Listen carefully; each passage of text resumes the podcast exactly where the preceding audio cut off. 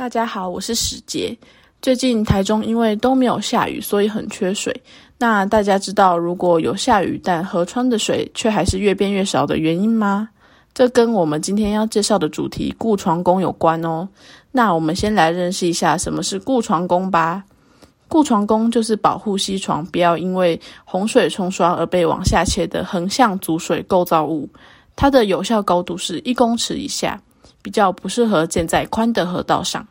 那固床工可以稍微比西床面低一点或高一点，也可以跟西床面一样。那它的目的是一可以抑制西床面泥沙的疏移，还有可以有效维持西床面的最小变形。二缓和床面和两岸的流速，有整流、导流、减缓冲刷，还有调整溪床坡度等等。好，那接下来我要讲的是。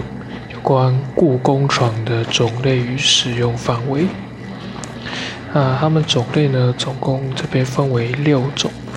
啊，主要是以混凝土材料所构筑，堤防与护岸共构。那首先，我们先来讲的是斜坡式混凝土铺石故宫床。那系于钢筋混凝土上镶嵌石块而形成的一种缓斜坡。一般以十到十五帕为原则的斜坡面的石块，直径以三十到五十公分。那第二种呢是阶梯式故宫床，那阶梯之间的高高度差呢不能超过于三十公分为最佳。所以在做的时候呢，采用加强阶梯防护措施。例如废轮胎等缓冲抗磨材料为主。第三种是石梁固床工，那它的优，它会适用在西服宽度较宽的西段，拱支作用最小，宜不采用。那石梁下会加设混凝土基座。第四种是阶段式固床工。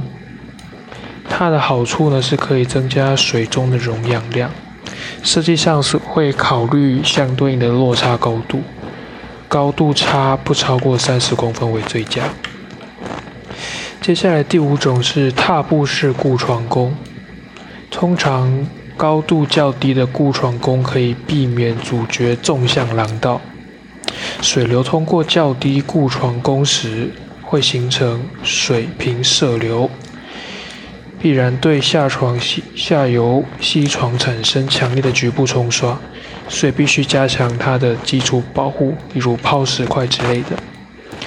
而最后一种第六种是复式断面固床工，在枯水起低流量时，可以将水集中，避免水流分散、水深太浅，影响鱼类回流。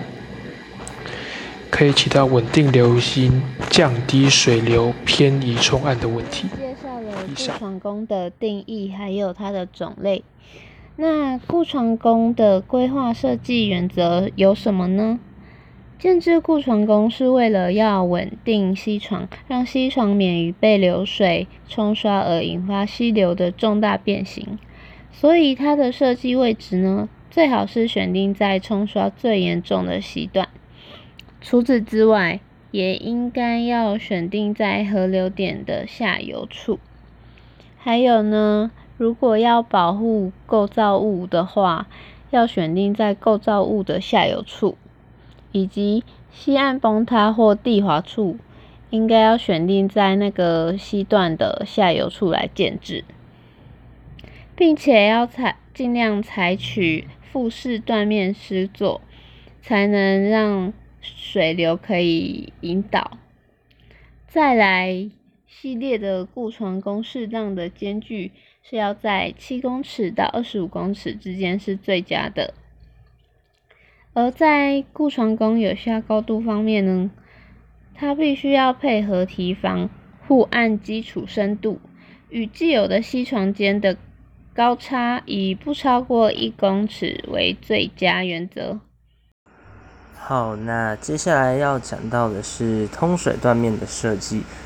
那它的大方向呢，就可以是可以说是流体通过构造物时，它的流星而与构造物呈垂直的状态啊。那它第一大项呢是在讲轴向，轴向的话就是说，当洪水通过时，它会受到滴水断面的引导，所以引起流向的改变。那设计时呢，必须要注意到断面轴向与洪水流星的关系。像是说，如果如果说在碰到较特殊的状况下，比如说溪流的岸地条件不佳，或是可能有地势的高低起伏，必须要引导水流时，那轴向就会是一个很重要的关键。可以说，就是全部都围绕在轴向要与流水的流星成垂直这个为原则来做设计。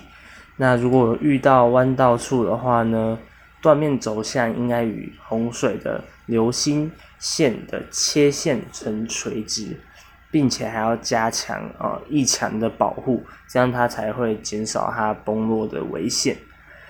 那我们这边的话，可以简单的介绍一下有。大概四种样式的基本款，第一款的话，那就是垂直式的；第二款就是斜向式。那听名称上来说，它就是会经过断面之后会斜斜呃倾斜流向这样子。那第三项的话就是折式的，折式的话它也会修饰到它的流向。那第四项呢就是弧形，弧形的话。就可以汇聚它的流向流星这样子，嗯，那第二点位置的方式呢？我们的话通常会设在西服中央的位置以为原则，那它主要呢就是不要引起下游西岸的冲刷及崩塌为首要条件。那此在此呢，就是在。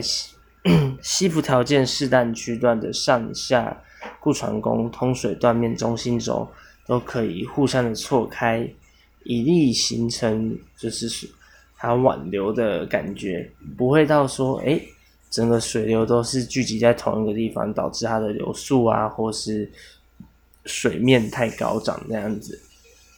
第三点形状上的话呢，就像前面刚刚说的，有包括弧形、梯形。斜向式的抛物线的都可以。那通常呢，断面形状采用底部水底部水平的梯形，兼有其他用途者得以其的需要还做设计。所以就是说，它有很多变的设计，那就是看需要的人还有需要的位置啊，跟河段来做改变。那在西幅较大的溪流呢？几乎都是采用复式断面的设计，会比较相对来说比较安全。那接下来就是谈谈下一个步骤吧。我是邱伟轩，我接着要讲固床工的第四部分——通水断面、通水断面设计。呃，我们为什么要做通水断面设计呢？因为河床会因为底质的不同，以及凹凹凸案，还有其他许许多的原因，导致冲刷的力度不同。呃，像是凹案的部分，它的冲刷一定会比凸案来的多，导致河床会一直往凹案的方向移动。这样子的话，会对于凹案部分，假如有有一些人为的设施，或者是道路。的话，那它那边一直被冲刷，就会导致崩塌之类的现象。所以我们会利用通水断面设计来去引导河床的流势。而在轴轴向的部分呢，断面的轴向必须跟洪水的流星呈现垂直。呃，在一些特殊情况下是不用的。例如西岸的某地方条地质条件不佳，或是有保险对象，像是刚刚的桥墩、住宅、道路，这样子的话，我们可能就不用以那个流星走流星为垂直的呈现方向。而在弯道处的部分呢，我们断面轴向应该与流星呈现流星的切线为垂直，并加强强翼的保护。这是因为固床工会一直被冲那个河水冲刷，所以我们要加强强翼的保护。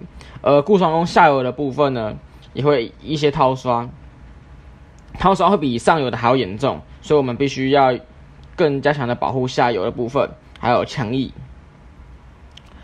而在位置的部分，我们尽量让固床工在西服的中央为原则。呃，固床工的上游以及下游的中心轴是可以互相错开的。他们错开的话，会让他们的中间的溪流会呈现蜿蜒的流路。这是因为笔直的河床的话，它的流速会增会增快很多，这样子会导致中间的流向的底子会一直被掏刷。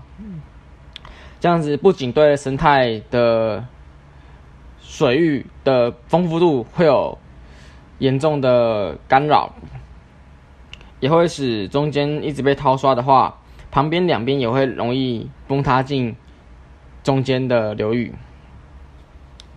在形状的部分，形状的部分包括矩形、梯形、抛物线以及复式断面。通常断面的形状采用底部平行之梯形。